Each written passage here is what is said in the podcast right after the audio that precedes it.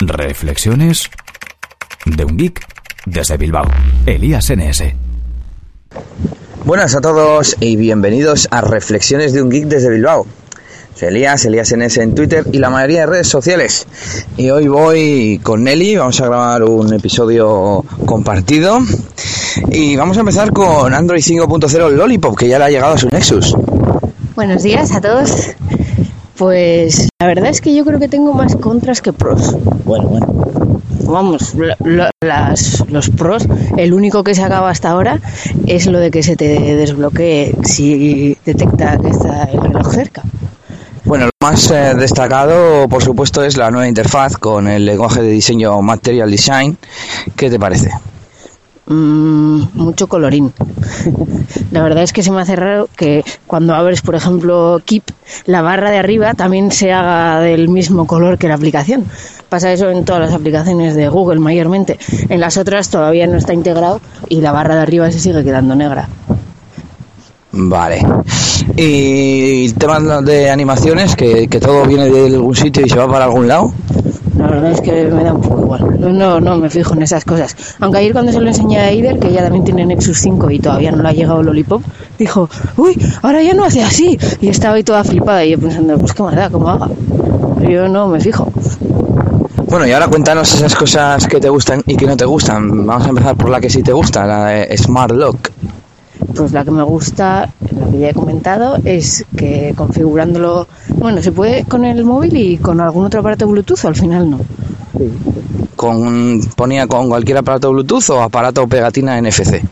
Vale, pues si detecta que está el Bluetooth con el que le asocies cerca tuyo, bueno, primero, se bloquea con un patrón o un pin el teléfono. Entonces, cuando detecta que está cerca de tu aparato Bluetooth, no te lo pide. Entonces enciendes la pantalla y no tienes que meter el pin.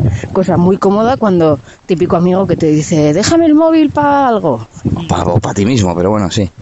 Y, ¿Y tú qué le has añadido? El reloj. El reloj, sí. Normalmente mm, es cuando esté yo. Aunque ayer me molestó un poco, yo a la noche me quito el reloj para dormir, lo apago y lo dejo en, en otra habitación. Entonces cuando me fui a la cama con el móvil tenía que estar todo el rato metiendo el pin. Pero bueno, Yo cuando leí la, la noticia pensé que iba a ser eh, también, al menos, mediante redes wifi. O sea, que cuando estés, que le puedas añadir redes wifi de confianza y le digas, pues mira, en el trabajo, en la red wifi del trabajo o en la red wifi de casa, no, lo mismo, no me lo pidas el pin. en la imagen que salía, salía como una zona, un círculo de, confianza, sí. Y es lo primero que pensamos, qué guay. Cuando llega a casa por wifi ya no me va a pedir el pin. Pues supongo, eh, su- supongo, o al menos espero, que lo acaben implementando. Y bueno, eso es Smart Lock, eh, no tenemos nada en NFC para probar y funcionaba bien, ¿verdad? Sí. Bueno, el hecho de mm, que te- no te pida el PIN cuando tienes el, el reloj cerca, pues era una cosa que yo ya había probado, pero claro, eran aplicaciones independientes y no, no funcionaba muy bien. Eh, estoy pensando que tendría que ser como Apple, que es cuando lo tienes puesto, porque si no te lo pueden... Vamos, es más fiable si, lo, si es que lo tienes puesto, que con el sensor de, ritmo cardíaco, pues detectan que, que están pasando sangre por ahí y dicen, ah, pues lo tiene puesto, pues ya no le pido el desbloqueo al teléfono. Y bueno, ahora cuéntanos las cosas que no te han gustado.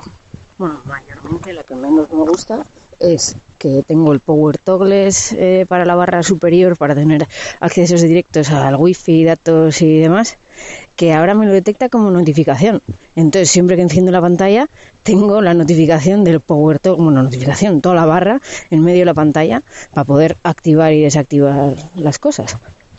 Ahí hay que decir que el problema deriva de que en Android eh, 5.0 eh, las notificaciones se muestran en la pantalla de bloqueo, con lo cual, como este esta funcionalidad de Power Toggles funciona Power Toggles funciona a través de las notificaciones, pues mm, se muestra en en, en la pantalla de bloqueo. Y hay que recordar también, ahora que me relaciona con esto de la pantalla de bloqueo y las notificaciones, que cuando activaste el PIN para el tema del Smart Lock, y del bloqueo inteligente, eh, entonces nos dejó eh, bloquear contenido sensible eh, en las notificaciones del lock screen. Y el Power Toggle lo detecto como sensible, no sé por qué. Es verdad. Eh, ¿Qué más cosas no te gustan? Bueno, de del tema del Power Toggles, yo realmente lo tengo porque el que viene de serie de, en Android no me gusta. A mí me falta, antes me faltaba la linterna, cosa que ahora ya lo tiene, entonces en esa parte lo podría quitar, pero me he acostumbrado a que tenga un ojito que es para mantener la pantalla encendida. Yo muchas veces igual estoy leyendo algo y necesito que esté la pantalla encendida sin tener que estar tocando. Mm, cosa que me gustaba del LG G3, mira. Eh, otra cosa que no me gusta, eh, ahora para cuando enciendes la pantalla, para desbloquear antes deslizabas el dedo hacia la derecha y ahora es hacia arriba. Entonces hacia la derecha se te abre el llamador, el teléfono. Y supongo que me tendré que acostumbrar, pero bueno. Y creo que ya no hay nada así destacable que me guste o me disguste en exceso. Bueno, son muy configurables las notificaciones. Eh. De hecho, nos costó un poquito comprender las opciones que había. Que si salgan las notificaciones con prioridad, le puedes dar prioridad a una, a una aplicación para que sus eh, notificaciones estén arriba del todo de la lista de notificaciones. Eh, ahora, cuando estás en la lista de notificaciones, cuando das un, un tap, no se te abre, solo se te, se te amplía un poquitín y para desplegar hay que tirar de ella hacia abajo y para entrar a la aplicación hay que hacer doble, doble tap. El tema ese de doble tap lo tienen que quitar porque no tiene mucho sentido, pero bueno. Y no se me ocurre ninguna otra cosa. Bueno, sí, respecto a las notificaciones, el tema de la prioridad, el tema del contenido sensible y que puedes eh, configurar que las notificaciones muestren o no muestren notificaciones en el, en el lock screen, en la pantalla de bloqueo. Y no me acuerdo nada más. ¿Tú? ¿Algo más de Android Lollipop? Bueno. Supongo que a medida que vayan pasando los días iré sacando más cosas, buenas o malas. Eh, ¿Velocidad? ¿Has notado algún cambio? ¿Fluidez? Pues la verdad es que no. Ya iba muy bien, entonces, aunque vaya un poco mejor, tampoco lo voy a notar. Bueno, pues estas son nuestras primeras impresiones, o las de Nelly, mejor dicho, de Android Lollipop.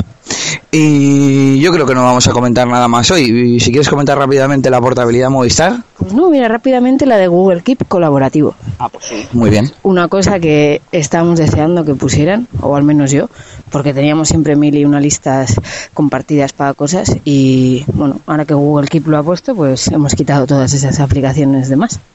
Bueno, estábamos usando para la lista de la compra una que se llama Our Groceries, que consiste en una lista colaborativa en la que vas metiendo elementos para después ir al supermercado, abrir la aplicación, ir cogiendo las cosas y le vas dando, le vas tocando a cada elemento.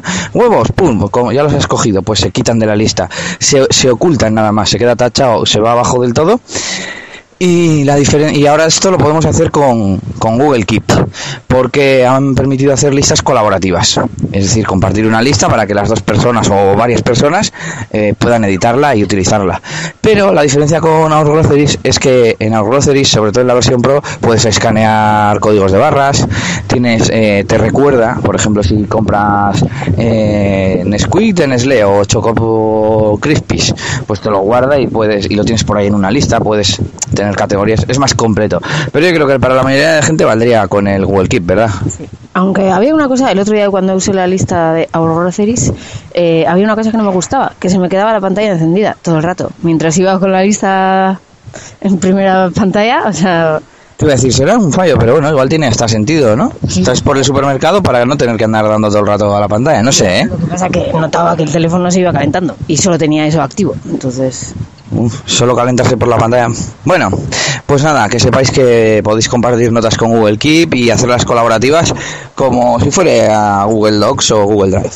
Y nada, terminamos este RGB Express y hasta la próxima. Esto ha sido todo por este capítulo. Pronto, Elías tendrá más cosas de las que hablaros en Reflexiones de un Geek desde Bilbao. Hasta la próxima. Y recuerda que puedes buscar a Elías Gómez en Google Plus o en Twitter, arroba ElíasNS.